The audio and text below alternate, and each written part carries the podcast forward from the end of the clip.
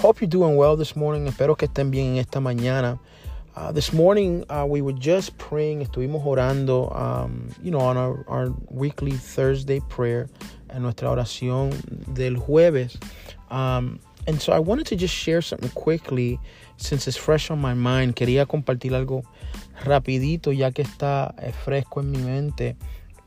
And it's that we are um, not only that we just finished praying um, here, it's, and it's early in the morning, no solamente terminamos de orar y es temprano por la mañana, but um, there is uh, a lot of uh, announcements that there is a, a storm, um, possible storm coming our way. Hay muchos anuncios, muchas noticias um, de que hay un, una tormenta que viene de, camino.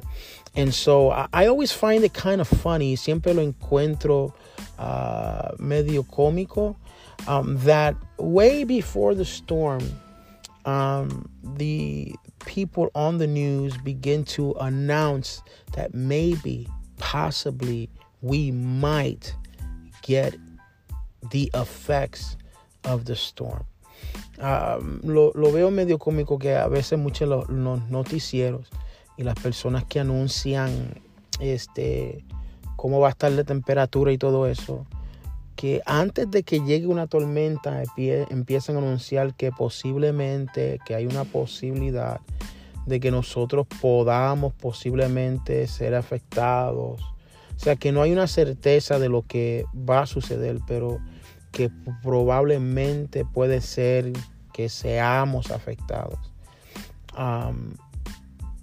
Y eso como que causa una reacción del público, causa una reacción um, de la gente que se asustan, que se preocupan. Y a otros pues lo, lo causa que se preparen para por si acaso viene la tormenta. Uh, some people, um, it creates different reactions in them. It creates a reaction of worry. Um, some are afraid, but others get prepared. And um, that's what I want to talk to you about today. I want to talk to you about being a prepared leader.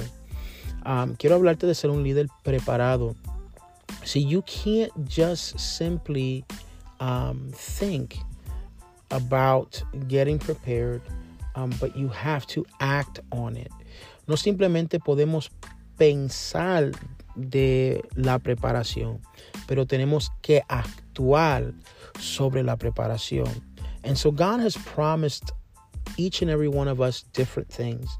Dios nos ha prometido a cada uno de nosotros diferentes cosas. And there are things that God has promised our church. Hay cosas que Dios ha prometido a nuestra iglesia. And maybe um, you're listening and, and you don't um, you, you don't attend our church and um, you're like, well, uh, maybe it doesn't fit, but it does. It, it, works with you too. Puede ser que estás escuchando y no um, asista a nuestra iglesia, pero yo sé que esto pues te, le ayudará a usted también. I know that God speaks to us, to each and every one of us. Sé que Dios nos habla a cada uno de nosotros through His Word and in different ways, a través de su palabra y en diferentes maneras. But He tends to speak to the church body, the local church body from time to time. Y a Dios le place hablar con el cuerpo eclesiástico uh, de tiempo en tiempo. And so there's promises that he makes, hay promesas que hace. And so when God makes a promise, it's not just for us to sit down and wait for the promise. Cuando Dios hace una promesa, no es simplemente para que nosotros nos sentemos a esperar por la promesa. Es que nosotros nos preparemos para la promesa. When God makes a promise, it's not just uh, for us to wait for the promise to fulfill, but it's for us to prepare for the promise. Jesus said, I'm coming back for a church. Jesús nos habló y nos dijo que él regresaría por una iglesia. Is it just for us to just kind of sit around watching TV and watching Netflix and going out to eat and having vacation? Is that how we wait for Jesus? Eh, Jesús nos dijo que regresaría por una iglesia. Y no significa que vamos a estar sentados viendo televisión, viendo Netflix, este, yéndonos a comer al restaurante, sacando vacaciones, solamente haciendo eso. Jesús nos prometió que regresaría para que nosotros estuviéramos listos y preparados. Jesus told us he would be coming back so we can be ready, so we can be prepared. And preparation is not just an idea, it's an action. La preparación no simplemente es una idea, es una acción. And so the question that I have for you this morning, la, la pregunta que tengo para usted en esta mañana es, what are you doing to be prepared? ¿Qué es lo que estás haciendo para estar preparado? There are things that God's going to do in your congregation, in our congregation. Hay cosas que Dios va a hacer en su congregación, en nuestra congregación. Y nosotros tenemos que estar preparados para lo que ya Dios avisó. And we have to be ready for what God had already said and promised. Whatever he put in mo- puts in motion, whatever he says, that's what we have to be ready for. Lo que él dijo, lo que él, él prometió, esa es la cosa en la cual nosotros tenemos que prepararnos. The reason he tells us ahead of time, la razón que él nos habla de antemano, is because he wants us to get ready, porque él quiere que nosotros nos preparemos. Let's go a little further. Vamos a ir un poquito más allá. What does that look like? ¿Cómo se ve eso? Well, if God said that he's going to bring more people to your church, si Dios dijo que va a traer más personas a tu iglesia, then that means you have to begin to prepare for a larger capacity of people. Significa que tenemos que prepararnos para una capacidad mayor de gente si Dios dijo, voy a traer más gente a la congregación. Voy a traer más almas a la congregación. Entonces tenemos que empezar a operar en una capacidad donde podamos administrarles a más personas. That means that maybe we have welcome videos or um, you have classes in session to help people develop and be discipled. Significa que puede ser que tenemos, tengamos videos de bienvenidas, um, tengamos este, clases de discipulados ya establecidos, tengamos grupos pequeños establecidos para los nuevos. We have small groups established for newcomers. And so these are things that we have to put in place. It's just an example, but there are things that we have to put in place for bigger amount of people. Well, what if God said, hay cosas que tenemos que tener establecida y tener en su lugar para recibir a, a, si Dios dijo que va a traer más personas para recibir una cantidad mayor. well, what if God said he's going to give you land? Y si Dios te dijo que te va a dar tierra, are you going to sit down and just wait for maybe the land to fall from heaven?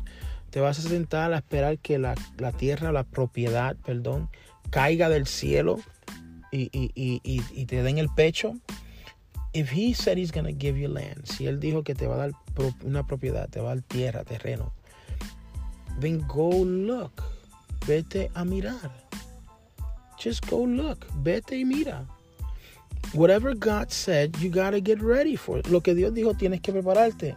There are times God will bring somebody to you and say, hey, the Lord told me to give you this property. Hay tiempo que Dios te traerá a alguien, te dirá, mira, el Señor me dijo que te diera esta propiedad. But there are times that God wants you to go out there, pero hay tiempo que Dios quiere que tú busques. Because in this world, porque en este mundo, we search for properties. Nosotros buscamos propiedades. When you're going to buy a house, you look for a house. Cuando tú vas a buscar una casa, tú buscas por la casa. I know it's so simple, it's crazy. Yo sé que es tan simple que no suena real. But there are times that God will bring you somebody. Hay tiempo que Dios te traerá a alguien. And there are other times that you go just look. Y tú, hay otros tiempos que tú vas y lo buscas. Okay? And you prepare you prepare the money, you prepare um, the credit, you prepare anything that has to be prepared for that promise to be fulfilled. So tú preparas el, el dinero, el crédito, tú haces lo que tengas que hacer para que esa promesa se cumpla.